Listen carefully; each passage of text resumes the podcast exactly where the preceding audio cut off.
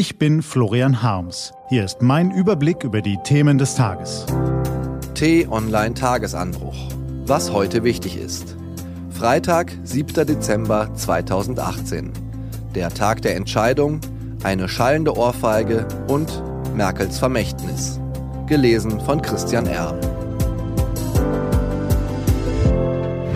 Was war? Ohrfeige für China.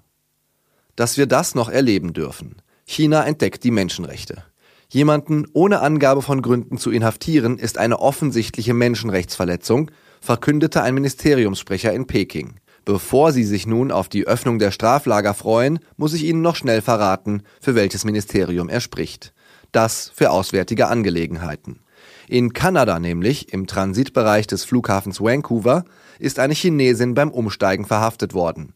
Meng Wanzhou, Finanzvorstand des Technologiekonzerns Huawei. Huawei ist zum weltweit zweitgrößten Handyproduzenten aufgestiegen. Noch größeres Gewicht hat der Konzern aber im Markt für Mobilfunknetze. Die Firma ist deshalb Chinas strategisches Instrument auf dem Weg zur führenden Technologienation. Die enorme Sprengkraft der Verhaftung erschließt sich allerdings erst, wenn man berücksichtigt, wer dahinter steckt.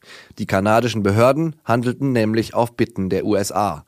Über den genauen Vorwurf herrscht Stillschweigen, dennoch ist durchgesickert, die Amerikaner werfen Huawei vor, sich über die Sanktionen hinwegzusetzen, mit denen sie den Iran bestrafen. Kurzfristig ist das Ganze eine Ohrfeige für die Chinesen. Mittelfristig werden sie wohl hart zurückschlagen.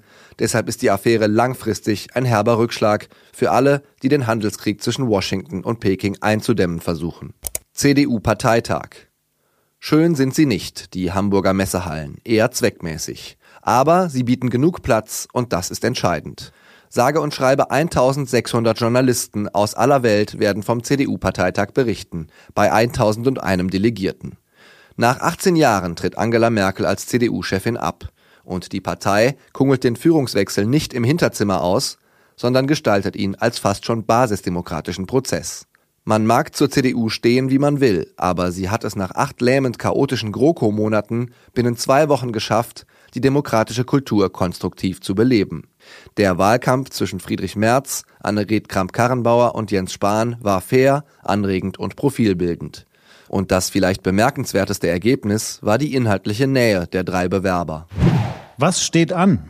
Die T-Online-Redaktion blickt für Sie heute unter anderem auf diese Themen.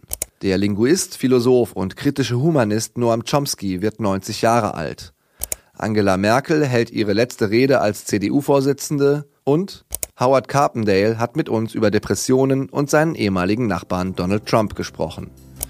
Das war der T-Online-Tagesanbruch vom 7. Dezember 2018. Produziert vom Online-Radio- und Podcast-Anbieter Detektor FM. Morgen gibt's den Tagesanbruch am Wochenende mit dem Rückblick auf die wichtigsten Themen der Woche und dem Ausblick auf das, was kommt. Ich wünsche Ihnen einen farbenfrohen Tag.